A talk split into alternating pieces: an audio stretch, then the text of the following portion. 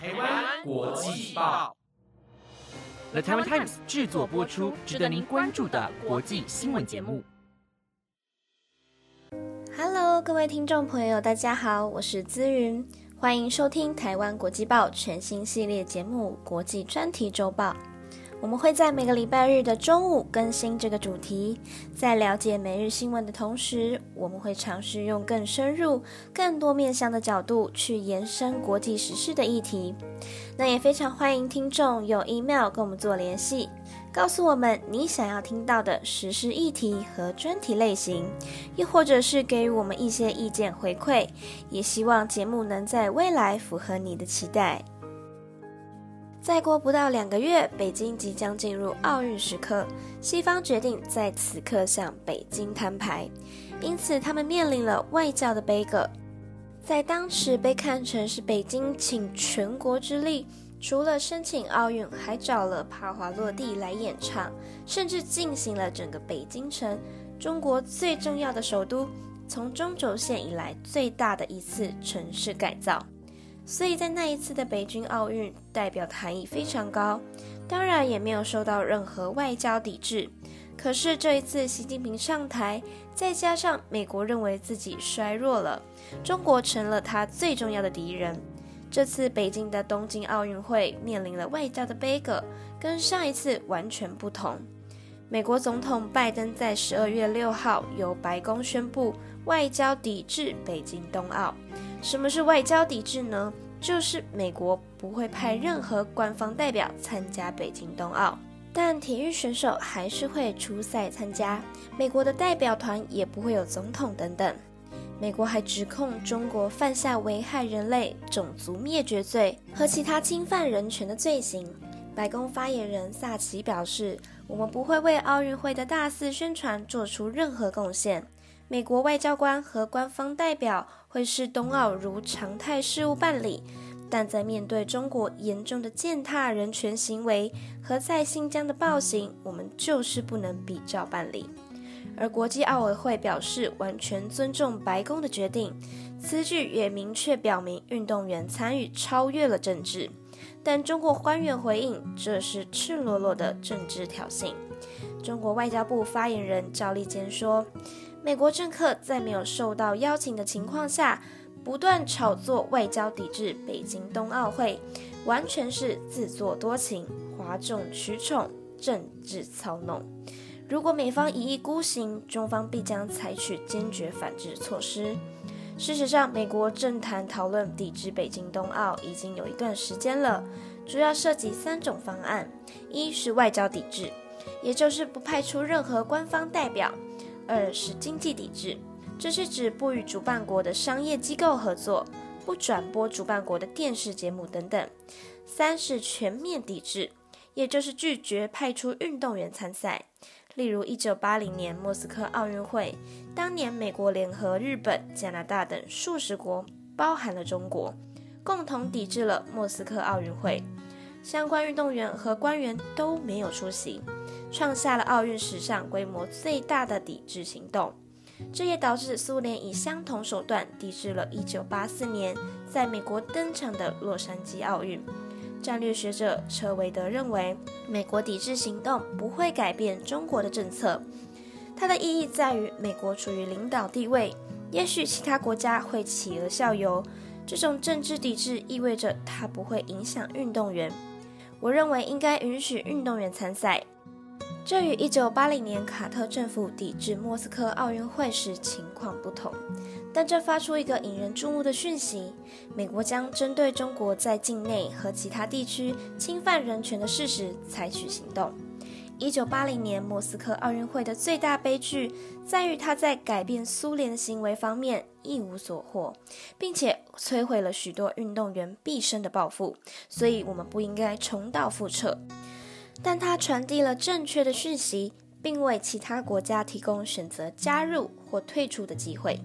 BBC 引述亚太学院讲师宋文迪的观点指出，美国这次选择外交抵制是程度最轻的抵制方式，既能彰显美国的价值观外交，又能同时维持与中国斗而不破但全面竞争的主基调。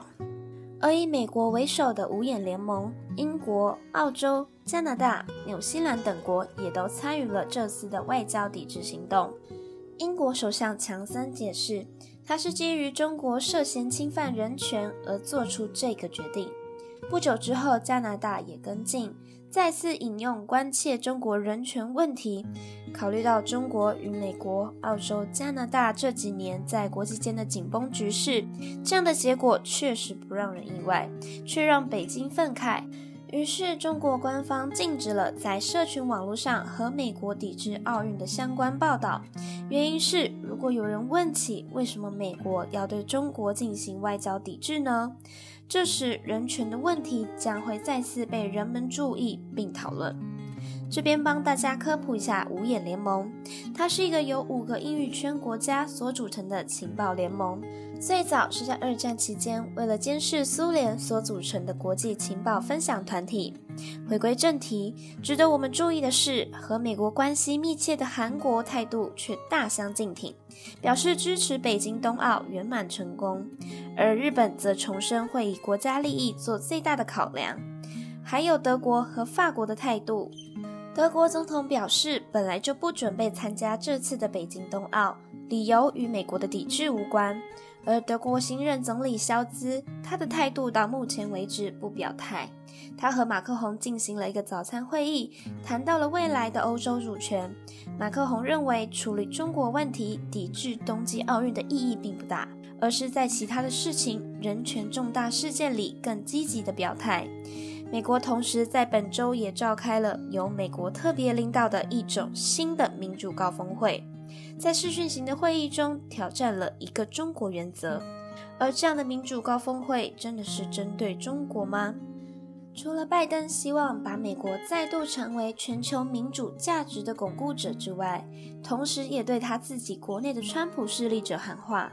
在拜登的定义里，川普的支持者在一月六号的时候以暴力的方式占领美国的国会，还有川普的支持者在网络上所散播的讯息，跟他们所相信的一些主张，基本上是反民主的。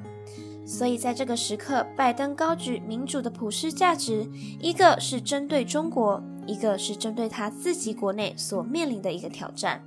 而这次北京奥运的抵制，在全球除了欧盟地区之外呢，有些国家认为意义不大，有些则说他们要跟进，而国际奥委会说他们不予置评，但是联合国的秘书长他们都会出席。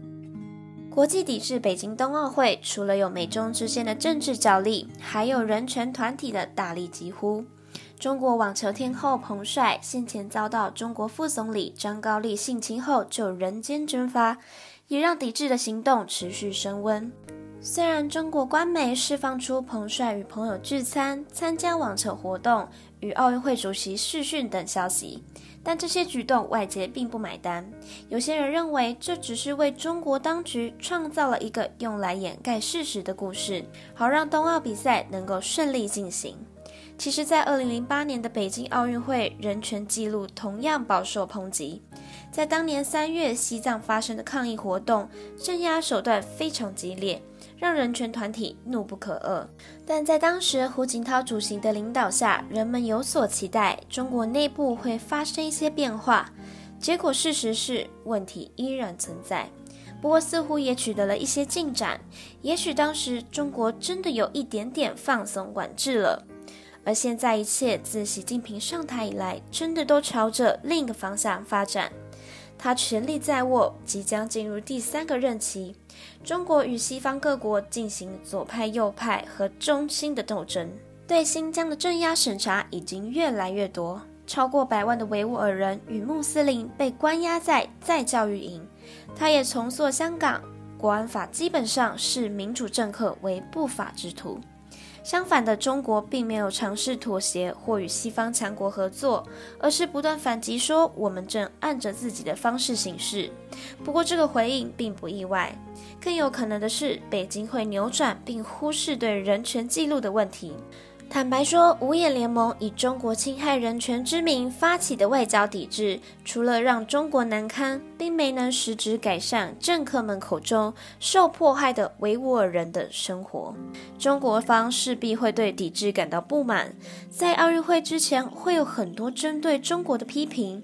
不过，一旦赛事开始，大家仍然只关注运动员的表现，谁还会想起当初反对的那些人权问题呢？听完这次的内容，你有没有比较了解北京冬奥外交 bagel 的整体面貌？我觉得身为一个国家领导人真的不容易，一个决策都会影响到未来国际情势的发展。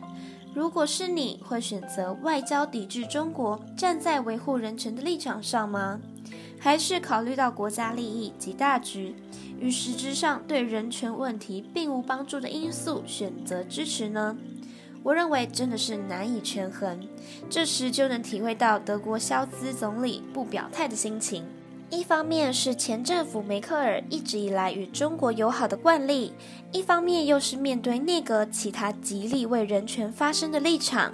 欢迎来到台湾国际报的 Instagram 底下留言，跟大家分享你的观点。我是资云，我们下集再见。